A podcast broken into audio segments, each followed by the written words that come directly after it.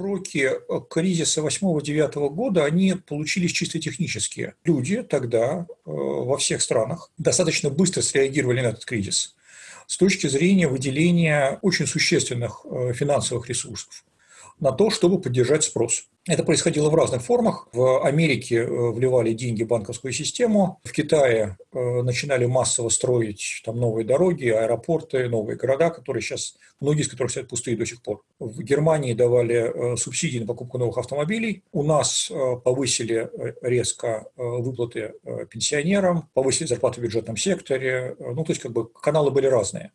Но это все были технические э, инструменты, которые тогда сработали. Но при этом, еще раз, как я уже говорил, не поменялось ничего в основании самой модели, которая имела внутренние противоречия и которая, собственно, тогда уже и выстрелили первый раз. И в этом смысле говорить про то, что извлекли какие-то уроки тяжело, потому что как раз уроки не извлекли.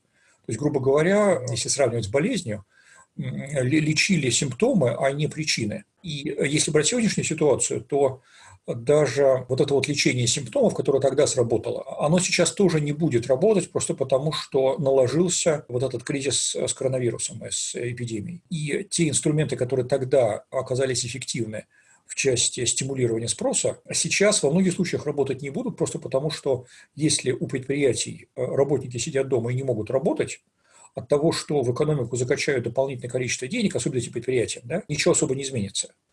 Это не означает, что не, не надо поддерживать, поддерживать надо, но поддерживать надо в первую очередь э, работников и, допустим, малый микробизнес, который очень сильно пострадал.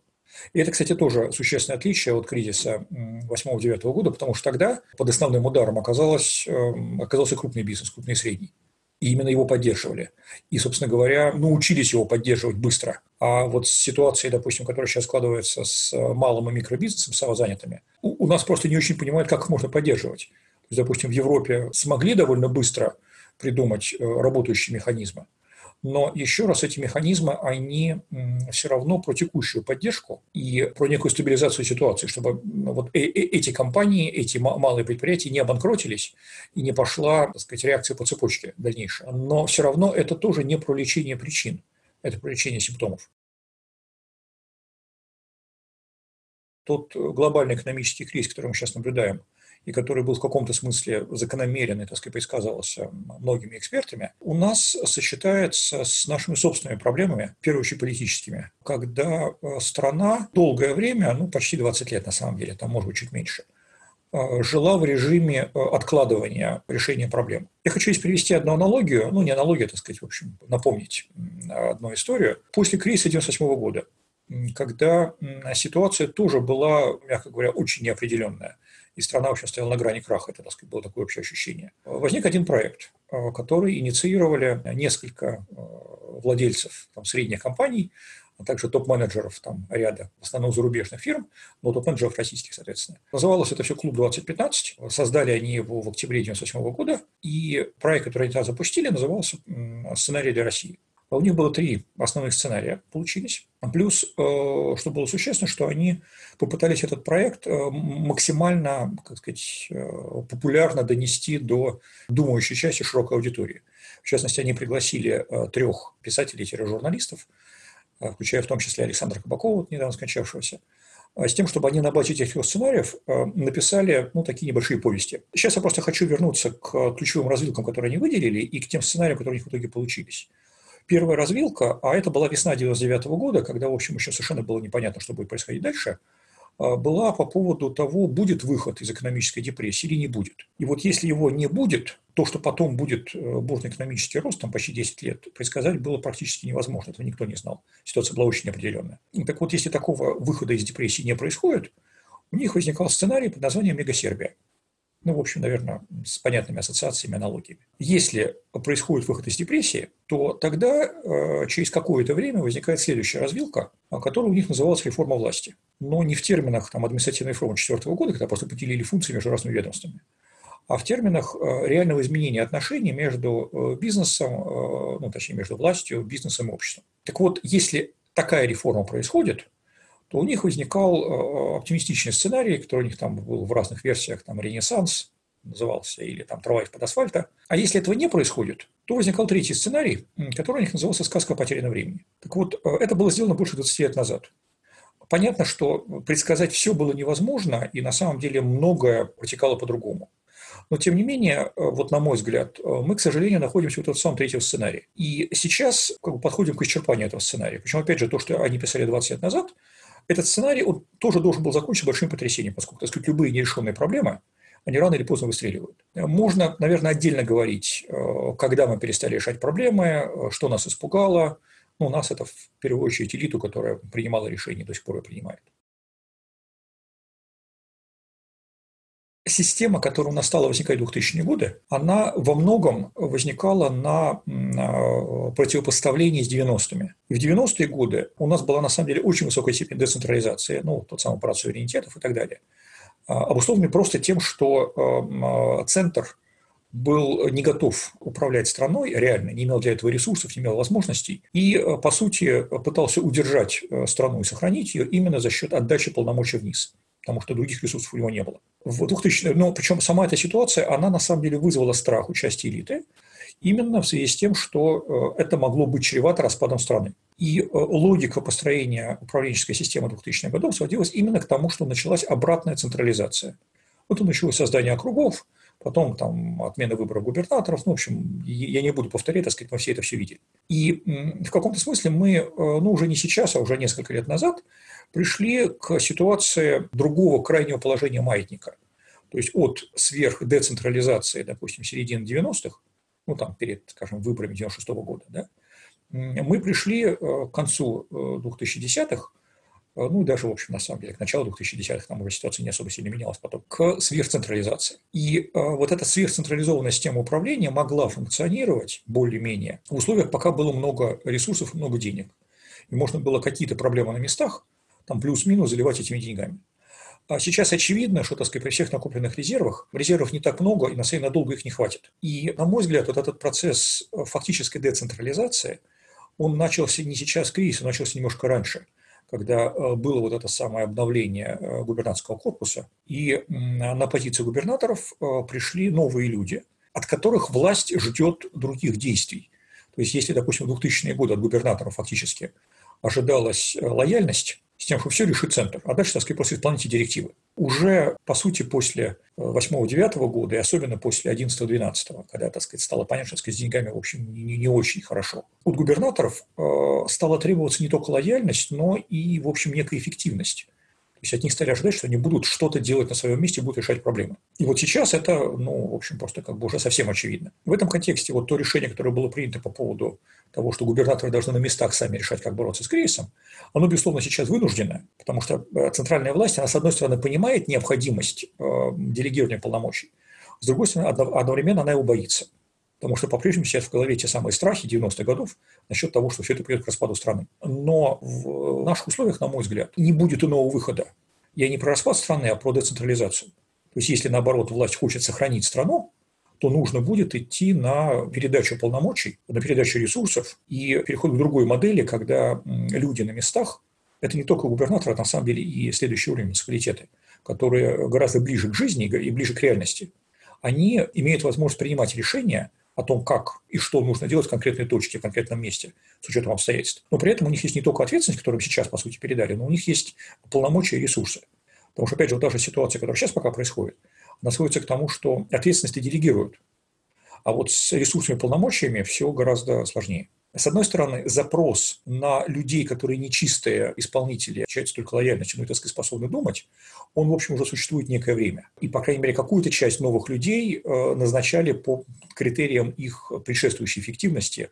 И, собственно говоря, их пытаются на этих вот новых местах, э, на позиции губернаторов, проверить, насколько они вот в этой ситуации сработают. И, соответственно, потом э, их будут там либо задвигать, либо продвигать, в зависимости от того, что им удалось сделать. Вот это делегирование губернаторам полномочий по поводу того, чтобы они сами решали, какие предприятия останавливать, а какие нет, в контексте, соответственно, борьбы с коронавирусом, да, с тем, чтобы одновременно не остановить экономику и не потерять там, в следующем периоде там, большую часть доходов для бюджета. Это существенный шаг, э, но этот шаг, по сути, означает, что от губернаторов гораздо больше требуют, и на самом деле э, ну, у них усиливаются переговорные позиции. Я согласен с тем, что многие из нынешних губернаторов к этому оказались не готовы потому что они еще, так сказать, люди, вот, привыкшие работать по старым правилам. Но это означает, что, так сказать, либо их снесет, и вместо них придут другие люди.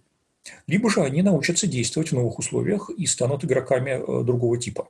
И, так сказать, начнется некий переговорный процесс между центром и регионом. Еще раз, я не готов предсказывать, э, с какой скоростью это будет происходить и в каких конкретно формах. Потому что здесь, безусловно, будут влиять ну, просто текущие обстоятельства, допустим, насколько даже ситуация с инфекцией будет э, обостряться или все-таки будет как-то стабилизироваться. Это, это, естественно, важно.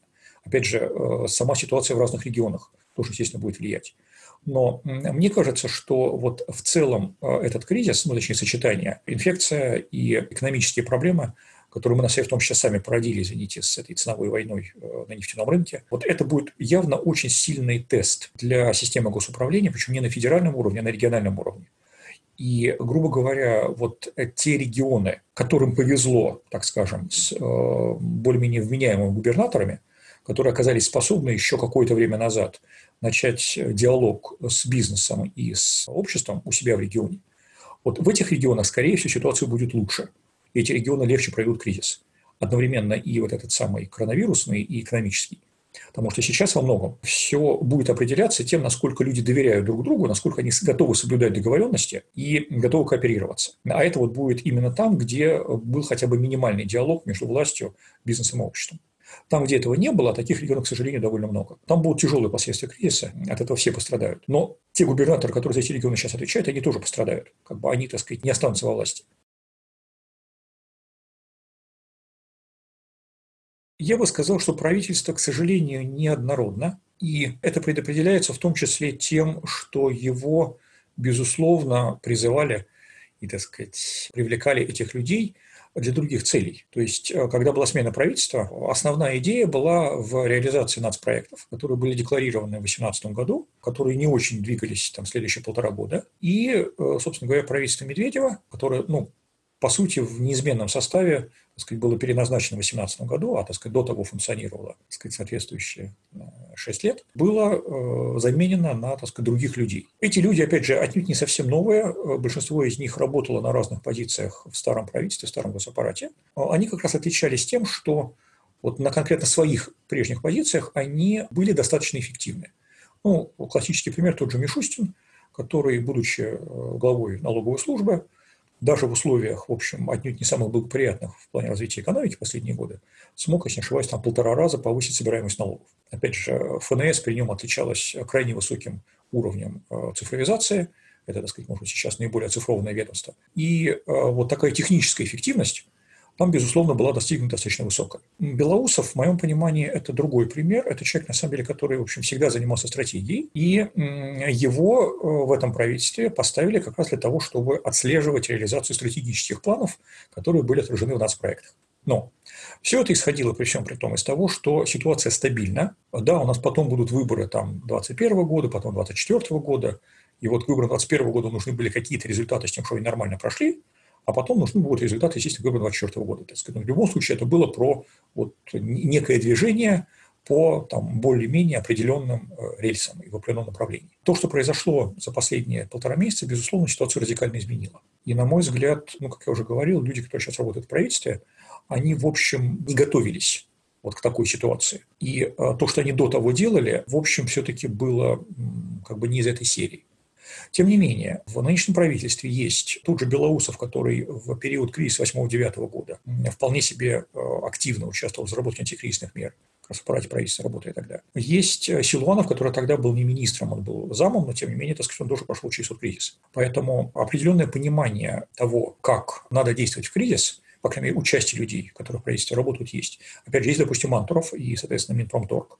Я бы сказал, что Минпромторг как раз, может быть, был одним из немногих ведомств, которое э, стало реагировать на этот кризис наиболее адекватно с самого начала понимая, что это не только кризис, э, связанный с коронавирусной инфекцией, но это кризис экономический. И, так сказать, важно находить баланс. Потому что если, допустим, брать ситуацию правительства в целом, то я бы сказал, что, по крайней мере, первые две недели – вот после объявления всех этих, э, так сказать, мер противодействия э, вирусной инфекции, основной акцент был именно на борьбу с вирусом, ну, плюс еще там приходилось решать проблемы, вызванные всей этой ценовой э, войной, так сказать, на нефтяном рынке, а понимание того, что будут большие проблемы в экономике, будет экономический кризис, вот это понимание пришло существенно позже. Ну, как раз, допустим, тот же Минпромторг, насколько я понимаю, это осознал раньше. И начал в том числе с губернаторами взаимодействовать для того, чтобы не вставали предприятия и не останавливались цепочки. Им придется находить новые варианты решения, отличающиеся от того, что было в 2008-2009 году, потому что в 2008-2009 году основные меры принимались из центра, а регионы скорее выступали исполнителями. Сейчас нельзя будет выработать адекватных мер без активного диалога с регионами, без передачи им существенных ресурсов и без, как бы, на самом деле, нахождения разных моделей для разных регионов.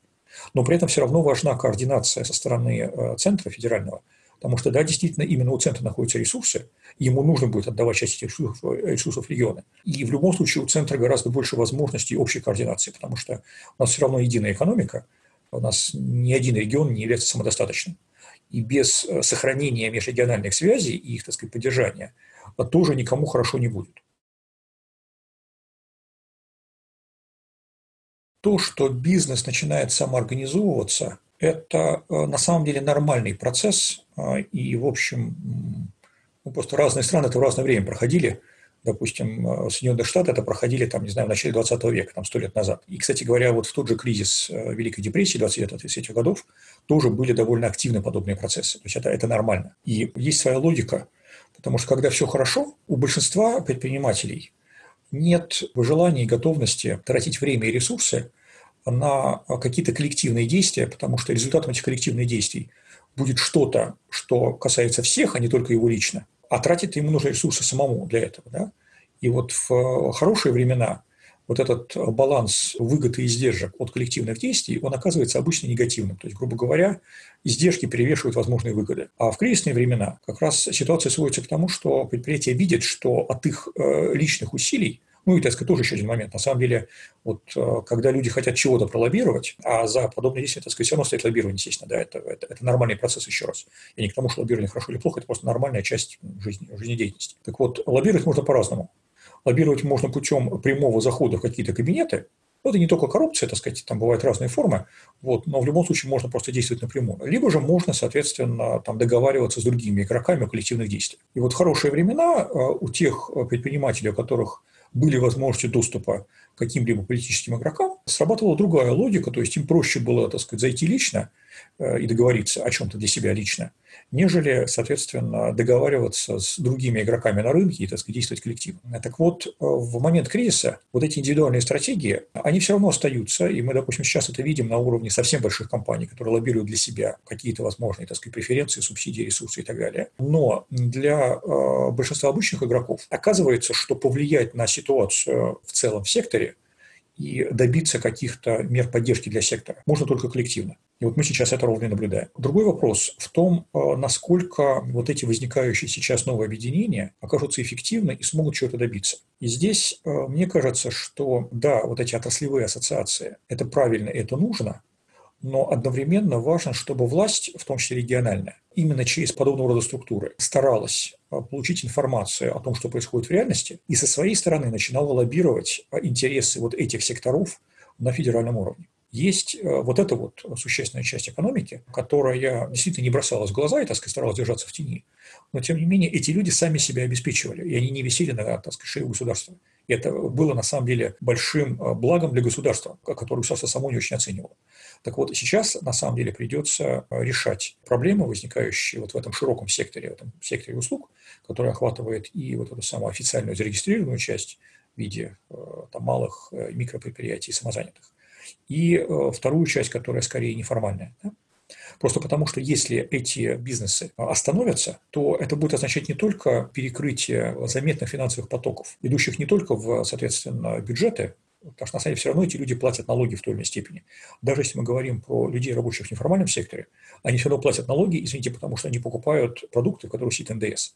А НДС, на самом деле, один из самых главных налогов. И тем самым они, так сказать, извините, сами зарабатывая себе на хлеб, все равно платят родному государству. Если у них э, исчезнут источники для существования, исчезнут их доходы, да, а сейчас, по сути, они остановились просто потому, что это все следствие, вот, так сказать, нашей замечательной самоизоляции, то потом э, пойдет реакция по цепочке. Если ну, фактически в ближайшие недели не будет запуска, ну, извините, адекватных программ помощи вот этому сегменту, то на самом деле просто потом эти бизнесы остановятся и пойдет волна по цепочке, которая докатится в том числе до э, крупных операторов и до финансового сектора. И это все равно придется разгребать государство. Но, скорее всего, с гораздо большими суммами и большими потерями.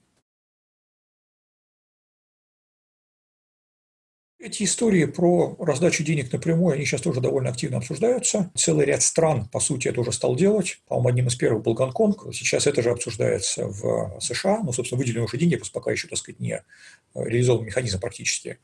По-моему, на этой неделе, на прошлой неделе была анонсирована такая же мера для Японии. Здесь я бы сказал следующую вещь. Технически это может быть наиболее простой способ, но способ поддержать э, людей, в первую очередь, не экономику, а людей. Но здесь я бы, ну, может быть, был в какой-то мере более осторожен, просто потому что вот все эти наши замечательные накопленные резервы, да, они большие, но э, Россия на самом деле все равно отнюдь не богатая страна. И мы э, действительно не знаем, сколько времени займет этот кризис. И, соответственно, подобная раздача денег, она возможна, это правда, но это дорогой инструмент. Проблема в том, что стимулирование спроса через это, скорее всего, все равно не будет. Потому что, опять же, для того, чтобы сработал механизм стимулирования спроса, надо, чтобы было предложение.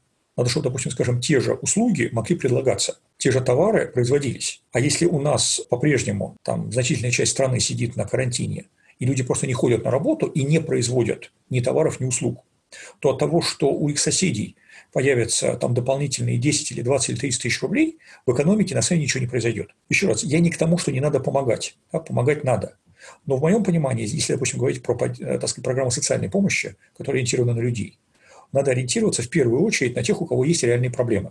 То есть, грубо говоря, так сказать, если человек получает зарплату 100 тысяч рублей до сих пор, да, то на самом деле от того, что он получит дополнительные 10 тысяч, э, ну, да, наверное, ему будет неплохо, но никакого существенного эффекта это ни на что не окажет. А если у человека пенсия там 7 или 8 тысяч рублей, то на самом деле, да, наверное, сейчас было правильно вот этим категориям дать дополнительные э, субсидии. Ну, в какой-то мере государство начало это уже делать. А вот то, что касается, допустим, ситуации с занятыми в неформальном секторе, да, скорее всего, там нужно будет работать через социальные службы, ровно вот в этой самой логике одного МРОТа на человека, потому что просто других критериев не будет, об этих людях нет данных. Но им надо давать э, действительно какие-то финансовые ресурсы, просто потому что э, у этого сегмента традиционно никогда не было никаких накоплений. Эти люди всегда жили, в общем, на очень коротком горизонте, и если просто они не получат сейчас этих денег, то, скорее всего, будут большие социальные проблемы, которые потом перерастут в политические проблемы для государства, для, для, для режима и для власти. И вот в моем понимании, опять же, люди во власти это начинают понимать.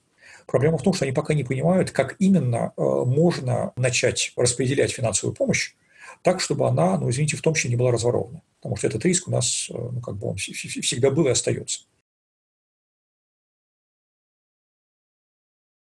В последние годы диалога между властью и экспертным сообществом почти нет. На мой взгляд, последняя такая, так сказать, итерация с этим диалогом – это был 16-17 год, когда работал ЦСР э, уже при Кудрине, и вот там ну, какие-то предложения собирались, обобщались, так сказать, писались какие-то так сказать, тексты. Предшествующая история – это был 10-11 год, когда делалась стратегия 2020. Если даже сравнивать эти две истории, то там были существенные различия, потому что история 2011 года отличалась высокой публичностью. Да, были экспертные группы, работавшие по отдельным направлениям. Там был не только состав людей из там, экспертного сообщества, но и были люди из бизнеса, были люди из госаппарата, и был сделан некий продукт, который в том числе довольно активно презентовался и обсуждался ну, публично. Потом был все равно кризис 2011 э, года политический, и вот эта стратегия, которая была сделана, безусловно, э, этого не предсказывала, и, соответственно, нужны были довольно существенные корректировки. То есть, так сказать, она не случайно не была принята формально.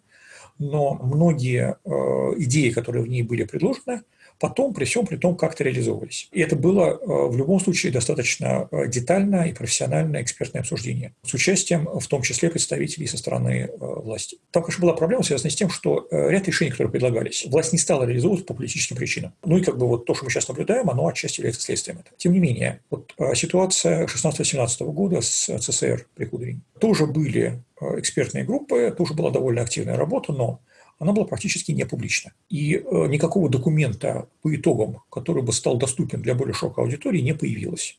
Были отдельные доклады, которые были отправлены в администрацию, и Кудину было прямо сказано, сказано что сказать, да, мы работаем для них, они заказчик, они будут сами решать. И вот эта вот, как сказать, модель, когда власть считает, что она будет все решать, она самая умная, она может привлекать отдельных экспертов по отдельным поводам. Это сейчас тоже происходит, так сказать, некое, так сказать, фрагментированное взаимодействие, оно есть. Там отдельных людей или отдельные центры привлекают.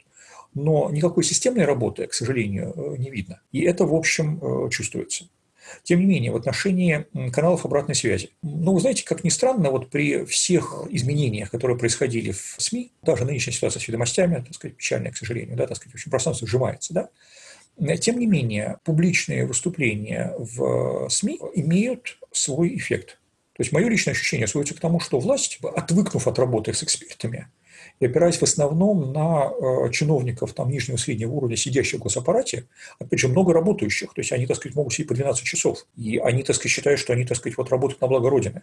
Но при этом они с экспертами, в общем, в большинстве случаев не очень готовы общаться, не очень готовы их слушать. Тем не менее, те, кто сидят э, выше, комментарии в СМИ э, читают. И на связи смотрят вот, так сказать, видеозаписи типа того, что мы сейчас с вами делаем. Частности, насколько я знаю, допустим, вот выступление Зубаревича, которое у вас недавно было, его активно смотрят не только обычные граждане, но и разного рода э, товарищи, принимающие решения. И вот э, через такого рода каналы какие-то идеи все-таки до людей, э, сидящих наверху, доносятся. Как они на них реагируют, это уже отдельный вопрос. Но вот пока я вижу такой, может, немножко странный механизм взаимодействия с экспертами через средства массовой информации. Я бы сказал, что э, в любом случае с коронавирусной инфекцией никакие политические меры не помогут. Это заболевание, которое лечится двумя способами. Либо появляется вакцина, да, над ней сейчас работают, но все пишут и говорят, что, так сказать, раньше, чем через, там, условно, год она не появится. Либо же это на самом деле выработка коллективного иммунитета, который возникает тогда, когда переболело большинство. Других способов просто нет. Это, это не про политику. Да, безусловно, с помощью политических мер, вот карантин, карантинов, можно снижать нагрузку на систему здравоохранения. Вот это, это можно делать. С тем, чтобы было, так сказать, вот, э, условно говоря, меньше ситуаций, когда у нас не хватает коек. Гораздо больше вопросов э, заключается в том, сможем ли мы сохранить экономику и э, какая экономика будет потом, после этого кризиса. Потому что на самом деле, пока об этом мы, ну, как бы все еще мало думаем, и, наверное, это объяснимо, так сказать, люди живут сегодняшним днем, но из моих общений, например, с какими-то коллегами, в том числе рабочими бизнесе сейчас в Москве, видно, что вот эта ситуация перевода в дистанционный режим множества людей, работающих в офисах, она будет чревата тем, что после окончания кризиса на самом деле довольно много из этих людей в офисы не вернется. Причем кто-то не вернется, потому что будет работать на удаленке, а кто-то просто окажется не нужен. Это сейчас, на самом деле, вот владельцы бизнесов уже э, вполне начали обсуждать. То есть, скорее всего, нас ждет довольно существенная структурная перестройка. Есть э, вопрос, например, насчет восстановления э, э, сектора услуг. И, например, туризм, ну, как бы у нас он был, может, меньше раза, чем в других странах, хотя тоже развивался довольно заметно в последние годы. Но во многих странах это была очень существенная отрасль экономики. Так вот, вопрос в том, насколько люди после всех этих событий, со всей этой инфекцией, будут готовы снова куда-то ездить снова ходить на массовые мероприятия. Это, это вопрос может быть такой, так сказать, психологический, так сказать, ну, как бы люди не живые существа, и как бы они, так сказать, иногда какие-то вещи рационально делают. Да? Но совершенно не факт, что все эти сектора, э, допустим, те же авиаперевозки, будут быстро восстанавливаться. Но это будет означать, на самом деле, очень большие последствия для экономики, поскольку, извините, авиаперевозки – это в том числе э, заказ на э, новые самолеты, это авиационная промышленность, а потом идет по цепочке заказ на всех поставщиков, которые на этой промышленности работают, в том числе и в России. То есть, да, может, мы самолетов делаем своих пока не сильно много, но у нас есть компании, в том числе в вашей области, которые работают на вот всякие там Боинги, Airbus и так далее. Ну, то есть вот это все, на самом деле, нужно будет еще достаточно долго как бы оценивать и переосмыслять, но, скорее всего, этот кризис, он, когда мы из него выйдем, он приведет к довольно существенным структурным изменениям.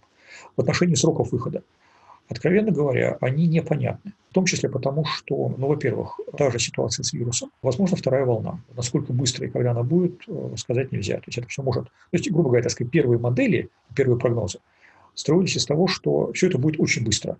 Вот, условно говоря, мы сидим там месяц, полтора-два на карантине, это большой удар по экономике, но потом мы как бы очень быстро выходим обратно, начинается бурный рост, так сказать, мы компенсируем все расходы. В том числе те, которые были потрачены из резервных фондов на поддержку там, людей, экономики и так далее. Вот сейчас, к сожалению, похоже, что такого быстрого как бы, отскока не будет, просто потому что помимо второй волны возможный, а, которая неизбежно будет иметь эффект для экономики в силу продолжения в, том, в тех формах, тех карантина. Есть асинхронность, когда началось все в Китае, Китай вроде бы уже готов выходить, а куда выходить, когда, извините, спрос на его основных рынках экспортных упал в Европе и в Америке. Сейчас а, как бы эпицентр в Европе, но, извините, Америка пока до как бы, пика еще не дошла.